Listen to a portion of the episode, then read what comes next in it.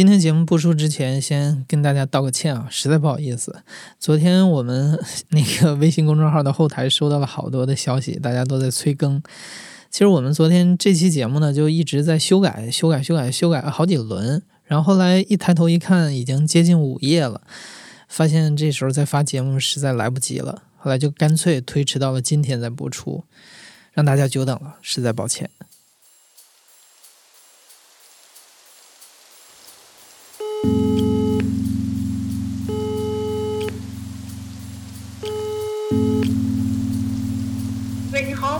哎，您好，我们这边是腾讯救援志愿者，收到您提报的这个求助的信息，想跟您核实一下，您现在方便吗？啊，方便。想请问一下，您现在是否还有危险？然后有救助人员过去找您吗？没有，现在没有。我那个刚刚已经跟他们沟通过，也联系上了，可能后期会给我好啊，你你再加我加我微信，我把我们这情况给你发过去。出来水黑了，没地方去，不知道去哪。好的，好的，好的，我这边紧急升级一下。谢谢啊。啊，没事没事，您注意安全哈。你刚才听到的声音发生在七月二十六日的下午，北京腾讯总部的一间员工休息室。打电话的人叫肖雄，他是一名志愿者。在过去的五天里，他和腾讯其他团队的志愿者一起，二十四小时轮班，倾听着、核实着七百公里外河南一线被困群众发出的数千条的呼救。这条电话线的诞生包含了诸多的巧合。但说到救援电话之前，我们要先把时钟拨回到六天前的一条讯息上。正在去往正大医附院的路上，二十一号找了好几条路过不去，现在正在这个公交桥上过。大家来福建或者南医院，大家可以看到这个。七月二十日晚上，准确的说是二十一日凌晨，曹帆收到了公司应对河南突然的暴雨灾情，决定捐出一个亿的消息。啊，因为因为我们公司是当天晚上就宣布捐一个亿，其实那会儿都是高层的决定，我还迷还沉浸在自己家里的这个慌乱当中。我叫曹帆，我现在在腾讯基金会工作，然后我是河南人，河南郑州人。曹帆当天傍晚从上海出差回到北京，一路上老家人的朋友圈都在发暴雨的视频。起初，曹帆还和同事打趣说：“郑州下暴雨了，这可真少见。”等到晚上回家的时候，视频内容已经变成了家里被淹了、车库倒灌等等信息。曹帆开始意识到事情大了，然后当时就跟家里联系，因为只有我妈妈和孩子一老一小在家啊。然后我们家是在二楼，当时那个水已经淹到了那个一楼。呃，一楼的那个保洁阿姨平时会把一些杂物放在一楼的那个那个地方，她就开始把东西往二楼搬，然后而且我们家就灌了很多，就是水，就是客厅和餐厅都有那个浮水了。我妈就不停的在家里清理水，我就觉得这个很恐怖了，因为我们小区是老小区嘛，就车都停在路面上，都开始车就报警了，因为它有了那个水位处达到那个车的那个点，所以当时就觉得很，就是这个有可能是个灾情。我妈六十多了啊，因为她自己嘛带孩子，孩子很害怕啊。对，没多久就停电了，所以我当时就赶快跟我妈说，家里有的充电宝全部收集起来，你不要给我打电话，除非有救命的时候，不然的话你就咱们就就不要老是联系。但是再往后，我再给她发信息的时候就没回，我就很担心，我就害怕出事儿，再打就没信号了，因为那个时候就信号就断了。所以就当天晚上就是失联的状态，其实其实第一天晚上就没睡，因为很就各种渠道联系不上他们一老一小。同一时间，在二十一日的凌晨，腾讯已经制定好了援助河南的三捐模式，也就是捐钱、捐技术和捐人。首当其冲的是捐钱，就是要把这播出的一个亿怎么以最快的速度送到一线最需要的地方去，这是一个关键性的问题，也是一个难题。要解这个题，他们需要一个了解河南，同时平日里和公益组织、救援队有着紧密联系的人。曹帆感受到一种强烈的使命感，他接下来了这个任务。第二天一早一大早，我们就是基金会秘书长就立刻拉会说我们要捐一个亿，而且今天就要捐出去，所以一早就开始。那个时候其实我家里还没有联系上，但是就开始投入现在这个工作了。对。我们就立刻，呃，跟我们平时都会有联系的这些有救援能力的体系和网络的基金会，我们就第一时间搜集了大家的这个对河南的援助计划啊，然后很快之后，我们其实就立刻评估我们跟哪些基金会或者哪些。组织来合作，然后去能把这个一个亿的钱给他们，让他们发挥到价值最大。就是他就是，我们就考虑到哪些救援力量强，哪些可能是他医疗体系比较好，哪些是怎么体系比较好。他们报了计划书过来，我们一看就知道说我们应该捐助给哪些领域啊，然后大家就能把这个钱，其实依靠他们的网络去把这个迅速啊集结在一线。公益是件非常专业的事儿，曹凡和我们强调。越是在这样紧急的关头，越是考验一支公益团队敏锐的判断力和通力合作的默契。当天，曹凡他们就联系上了十家慈善基金会和公益机构，二十四小时之内共付款八千一百万，支援到了一线。如果说曹凡他们的工作还算是职责之内的应尽之事，那么郑州暴雨的新闻同时也敲打在很多看似与公益救援无关的人的心上。很多人开始自发的拉群对接信息，想要为救灾加一把力。我是锵锵，我是腾讯出行服务的一名产品经理。呃，我所发挥的战场在微信支付的九宫格里的出行服务。在二十号晚上，大概快到十二点的时候，因为我每天睡觉时间也差不多是在十二点左右啊，就是我们的这个之前我们腾讯地图的一个小伙伴，呃，他给我留言说问我睡了没有。通常来说，这个小伙伴。他这个经常会跟我分享一些八卦，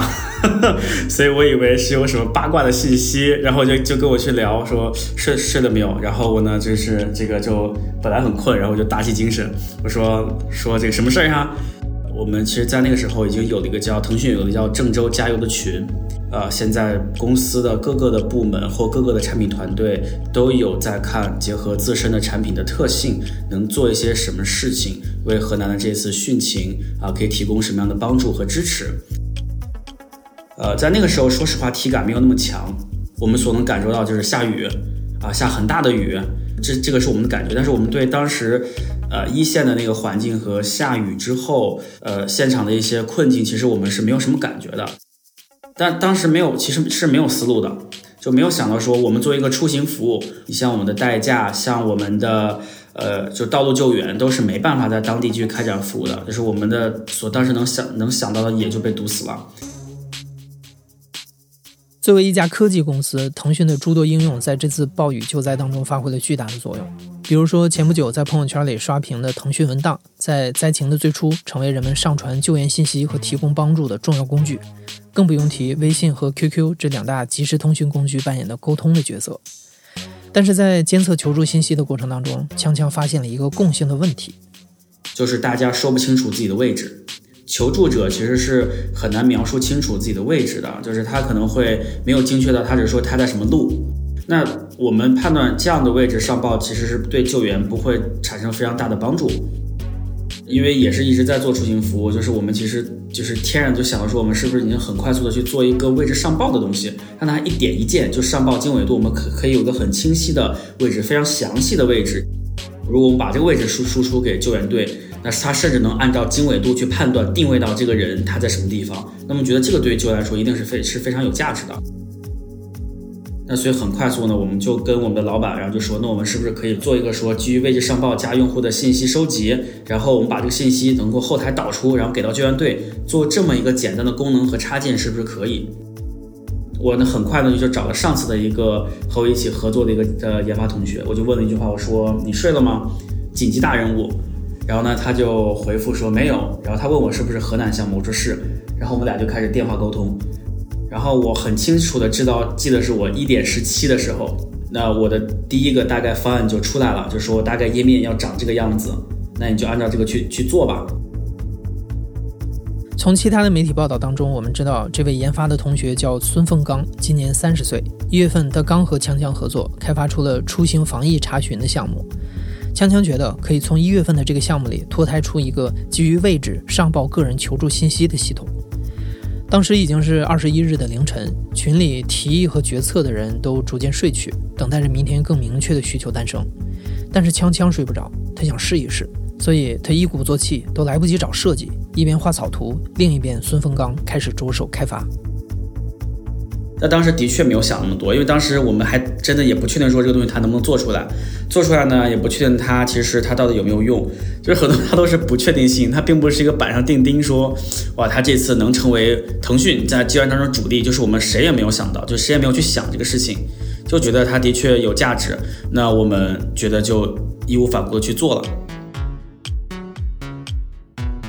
那他是在早上的七点钟的时候，七点多。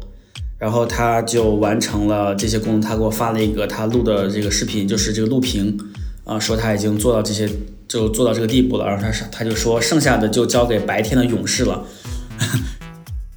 因为我在那个时候，在其实五点多四点多的时候，然后我就开始就是开始卷更多资源进来了，就我拉了很多的研发，然后拉了我们的产品同学，我拉了一个微信群，我说可能我们有一个紧急的一个项目，大家一起能帮助来做这个事儿。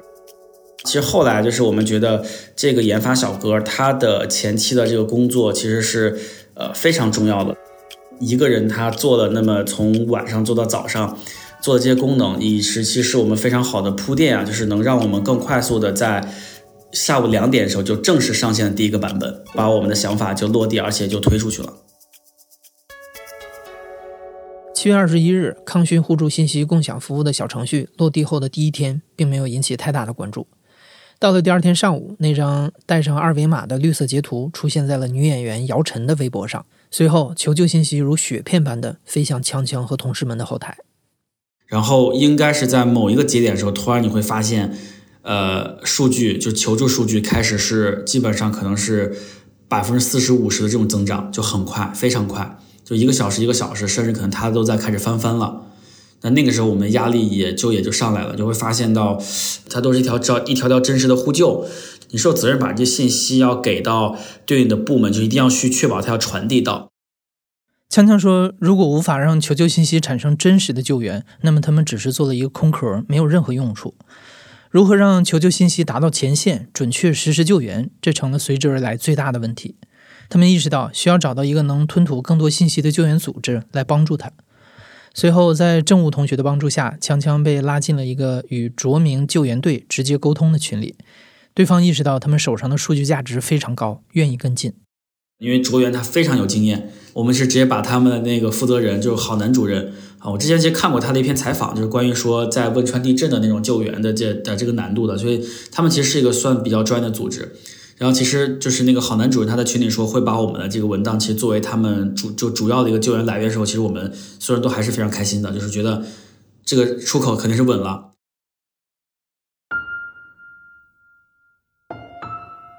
当你一手是海量的即时数据，一手是有限的救援资源的时候，你面临的另外一个问题就是如何让救援力量到它最该去的地方。于是，核实以及给信息分级成了迫在眉睫的难题。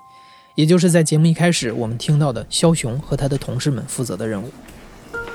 上六楼找那个肖雄是另外一个团队的志愿团队的对接人。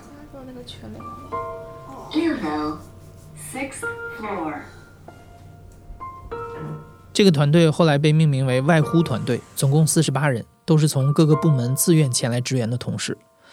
从二十二日下午四点开始，他们二十四小时轮班。并肩作战了整整五天，却至今都不知道小伙伴们来自哪儿，到底是谁。所以除了在这个群里对接以外，你们都没有加我微信。我我有单加他微信，但是这就就是没有见过面。我看一下，公司太大了，我都搞不清楚哪是哪。哎，是肖雄是吗？哦，我是李敏。Hello，终于见面了。都没有见过，那我们可以去个电话间。你你对六楼有了解吗？哪哪哪里有电话？呃，你好你好，我我叫肖雄，是来自于呃腾讯地图的那个用户反馈团队。我是那个腾讯新闻校正平台的李敏，然后就是参与这次腾讯公益的那个呃求助信息核实公益项目。肖雄在腾讯地图的团队工作，他和锵锵所在的出行服务团队本来就有密切的业务合作。早在腾讯发布要捐赠一个亿的当晚，也就是锵锵编写小程序的当晚，出行团队就已经有人来找他核实有关产品的一些问题。没想到出行团队研发的小程序能产生这么大的需求，他们急需支援。二十二日清晨，肖雄作为第一个前来支援的外部同事，开始梳理流程。我我我就发现这个流程不太清晰，同时呢，呃，我们整个的这个需求大概一个人的外呼的这种，就一个小时大概是二十到三十条左右，所以我我就发现这个累计的 case 我们可能搞不定。二十二号的中午大概一点钟左右吧，我就呃发了消息，我就是请大家求求助。陆陆续续，嗯，下午的时候传了大概有四十八个人。从二十二号的下午大概四点钟左右，我们整个的四十八人团队才捋清楚了我们要做啥，然后有有有这么多人了，然后可以开始干活了。参与到外呼志愿工作的李敏，来自腾讯新闻的较真团队，他是河南安阳人，有家人在郑州。李敏这几天一直忐忑不安，担心他们的情况。平时他的工作内容就包括科普和辟谣。水灾发生之后，他比任何人都清楚，从海量的求助信息当中抓取最紧要的是多么重要。嗯，就是因为前线，嗯，救援和那个求助者中间是有一个信息真空的。虽然救援人员呃在那儿集结，或者是往那儿去了，他但是他不知道去哪儿，所以就是非常需要一个中间的信息核实者和信息传递者，然后帮助上游和下游有效的去对接。其实我是下午两点钟接到这个呃信信息，然后和肖雄简单进行了沟通之后，然后两点到两点半就已经做了一个测试。我们需要测试就是一个人到底一个小时他能打多少条，然后我们才能去呃根据我们现在积压的条目去找招募多少人，有这样心里有个数。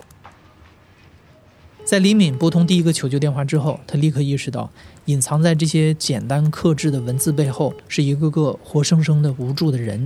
而要迅速的了解实际发生的情况，比他们预料的难。比如说，许多求救者看到是外地的电话就不会接，或者因为断网、断电等原因，登记信息的并不是本人。还有一些电话可能永远也不会被接通了。对我虽我虽然是河南的，但是我家那边的方言和安阳的方言和郑州的方言都不一样，然后。有那个求助信息，可能是老人的孩子发的，但是他留的是老人的电话，然后接起来之后就完全听不懂老人在说什么，所以我们后来在那个招募里面也希望有更多就是河南本地呃懂方言的人来参与，比如说我们当时有好多人呃就是因为方言障碍听不懂对方在说什么的时候，我们会做一个标注，就是有方言障碍，然后河南的同学就会呃在这个他自己的工作组。结束之后会把这些电话再打一遍。这个腾讯公益的工作人员，就是我看到你在那个腾讯文档里面有，然后再做一个二次标记。啊，对对。为了提高效率，有的时候外呼的成员必须要残忍地打断求救者声泪俱下的倾诉。他们听到了远方的哭声，却没有办法马上施以援手。作为救援链条的一环，除了让对方冷静耐心等待以外，他们能做的很有限。一天电话打下来，无力感油然而生。李敏的同事张一特别有感触。二十一号下午，我打了一个电话，然后那边就是说是一个大哥，然后呢，他的家人在新乡某个小区，那个小区是一个非常低洼的地带，然后他说是上方正在泄洪，然后下面那个水还在涨，已经淹到一楼了，然后家里面有两个孩子，一个五岁，一个三岁，然后还有老人，然后呃问什么时候可以救，然后我就说我把这个信息反馈上去。到了晚上的时候，这个大哥又打电话来了，他说，呃，水已经淹到了二楼，跟我说如果晚上来不了的话，那可不可以第二天再来？怕老人、呃小孩休息或怎么样？他还说的很详细，就是考虑我们考虑的很周到。然后到第二天早上，他又给我打电话，这已经是第三个电话了。他跟我说，嗯，水已经淹到了三楼，嗯，可不可以？尽快来救我的家人们。然后呢，这个小区还有多少多少人？什么将近八百人，好几个楼都处在这个情况啊。然后我就只能跟他说：“我说，嗯，这个情这个情况我会加急反馈上去，反馈到政府那边。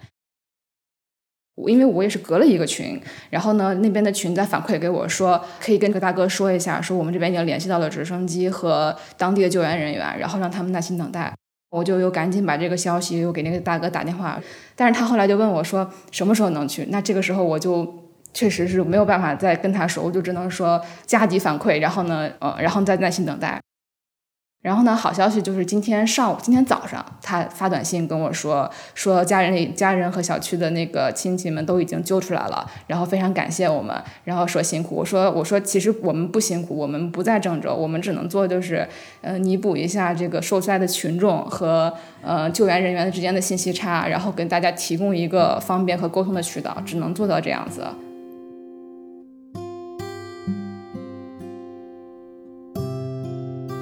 因为我之前是漫威的那个影迷嘛，然后看很多超英的电影，然后很多人普通人遇到危险，然后超级英雄立马就赶过去了。但是现实不是这样子的，现实就是遇到困难了，你要么自救，要么就是耐心等待救援。你知道这个救援会来，但是你不知道这个时间。虽然就是等待会非常的让你不安和焦虑，但是你必须得去这么做。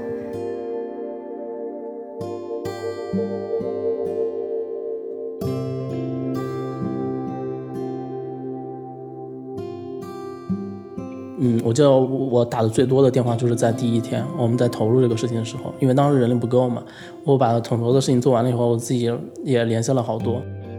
我我印象最深的有有几个嘛，就第一个，我当时我联系了有有一百多个以后，然后我又里面联系了一个，大概是凌晨，呃两点多钟上班了。然后我在联络他完了以后，然后他给我回了一个信息，就是说，就是太就是给他联络的太晚了。他都得救了，他就说啊，黄瓜菜都凉了，就是感觉是这样的一个信息。当时我我觉得还还挺诧异的，有有点失落吧。然后当时，嗯，但是又通过这个 case 吧，然后我又觉得我们是不是工作效率有点低？就是 用户上网这么久了，然后我们我们才能够反馈到救援队那边，然后他们就觉得有点时间有点长嘛。就因为这个 case，然后我当时想了一晚上，然后第二天的时候，我我当时早上就拉着团队一起，就我们自己的小的团队一起，然后去复盘了一下，我们就说这个 case 太多了，但是又有一个什么样的方式能够第一时间能够去过滤呢？然后我们就想到了一个方法，就是群发短信，就是我们自己内部有一个沟通工具叫企业微信，然后它有一个功能叫发短信。然后这个发短信它是可以群发的，所以我只要拿到了一一串的那个手机号码，然后输入到那个发送人这个里面，我只用编辑一次的啊这个文案的内容，然后就可以群发了，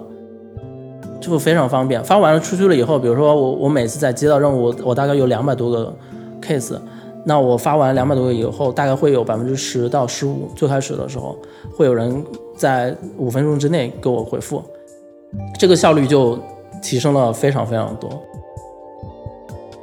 很快，肖雄遇到了一个问题，他发现有些短信会发送失败，原因是企业微信的发短信功能有个两百条的上限。这个意外的技术问题又拦住了他们。公司内部它都有一个自己员工的一个论坛，我在我们自己公司的那个论坛里面，我就发了一个帖，我说我现在在做一个呃郑郑州的救灾的一个项目，我现在。有一个需求是什么？就是把这个功能，啊，要群发短信的这个功能的数量的限制做一些解封，不设上限。然后有没有就是企业微信的同学来帮我一下？后来就过了几分钟，然后企业微信的同学来，就来为我解答了问题。然后他说，嗯，给我一个白名单，我们帮你把这个，啊，这个不设上限去做一个设置，啊，然后就过了几分钟就好了。枭雄的这个，只要遇到的问题丢到群里，马上就会有人帮你解决。这一经验在我们采访的过程当中，被许多人用不同的例子转述着。在腾讯这样一个庞大的企业里，你很难追溯到究竟是谁做了什么，可是你能明确的感受到，这是来自一股非常强大的凝聚力。在整个救援期间，不停在沟通问题与解决问题间折返跑的曹帆，感触极深。因为我们公司也很大，就像我来咱俩今天见面，虽然都在这个楼里，我还要你确认一下数字，我才能找到你一样。所以我们很多同事其实是不认识的啊。其实最开始我们去呃，比如说拉群的时候，会有比如说谁分什么什么什么什么，那会专职的会，比如说谁跟哪个救援队，谁跟哪个基金会沟通，然后会有专门的分工。但往后我这里面，我随后就被拉到了各种各种各种各种各种各种。越来越多的这个群里面，那就没有什么分了，那就是大家都在为这个事儿做事儿。河南救灾基金会内部执行群、河南水灾腾讯联合驰援群、那无数个因为一个个需求、一个个求助而诞生的微信群，默默地演绎着救援当中许多不被看见的高光时刻。大家都说自己没做什么，只是转发了个信息，只是对接了更多的资源，只是把困难摆在了自己的前面。昨天因为干嘛也是连忙了一天，昨天是找什么？是找药还是什么？我忘了。同事全是不认识的人，最终把这事情解决了。然后因为这两天全是这样的事情啊，我就挺感慨了。我就说，哎，通过这次救灾行动，好像结交了一批从来没有见过面的，但是却是患难之交的朋友，就都没有见过面，也不认识，但是真的就是患难之交的感觉。我忘了是哪一茬，我就会觉得还很奇妙的感觉。第一呢，就特别祈祷家乡能平安。第二呢，就觉得我真觉得腾讯是个好公司。说句实在话，真的，因为我觉得不是说捐了一个亿这个问题，而是说这么多同事都这样的去去去去为这个事儿，大家因为大家都很忙，可是大家都无条件的去为这个事儿去投入，没有人组织，所以我觉得还特别感动。然后另外我就觉得，哎，我说这话会不会很肉麻？我觉得还挺感恩的，能参与这次救援行动。还能做点事儿，能给家里做点事儿，我觉得还挺幸运、挺感恩的。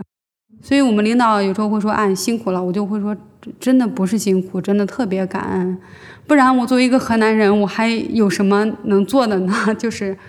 除了是吧？我就觉得特别感恩。”我们今天讲的关于这条外呼电话诞生的故事，其实只是这场生命救援里非常微小的一个缩影。还有许许多多的人自发的、不计代价的投入在这场发生在千里之外的灾难当中。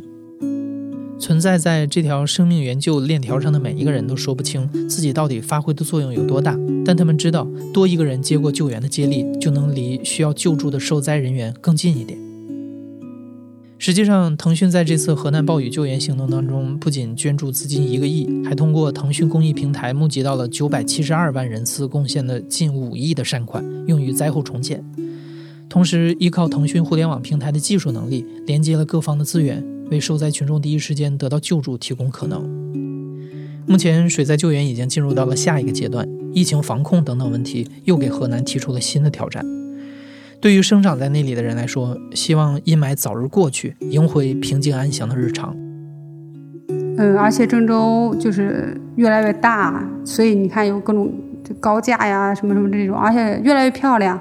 你看我们郑东新区，真的我觉得跟一线城市一样特别漂亮。我们好多就去看郑东新区的夜景，特别美啊。就我希望回到家的时候，看到郑州能像我离开的时候那样，就 很很庆幸了。但估计不会啊，应该还有很多工作要做。